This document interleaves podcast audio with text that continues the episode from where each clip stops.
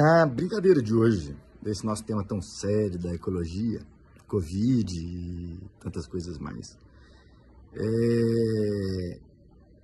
eu queria desafiar que a gente pensasse num assunto de forma diferente. Telemedicina é ecológico? Por quê? Eu estou tentando montar um, um, uma forma de análise o seguinte: quando a gente sai de casa e pega o transporte público ou privado e vai para o médico, a gente gasta gasolina, a gente estimula o consumo de petróleo, etc., gasta tempo e efetivamente se expõe a contaminações diversas.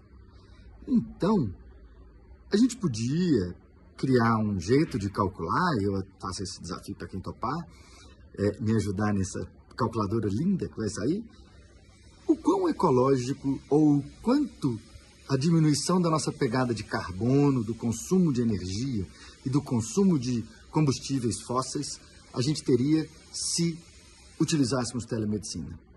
Vamos pensar isso junto, que eu acho que nós vamos chegar num caminho que a telemedicina, além de não ter volta, ela tem tantos benefícios sociais quanto clínicos e ecológicos.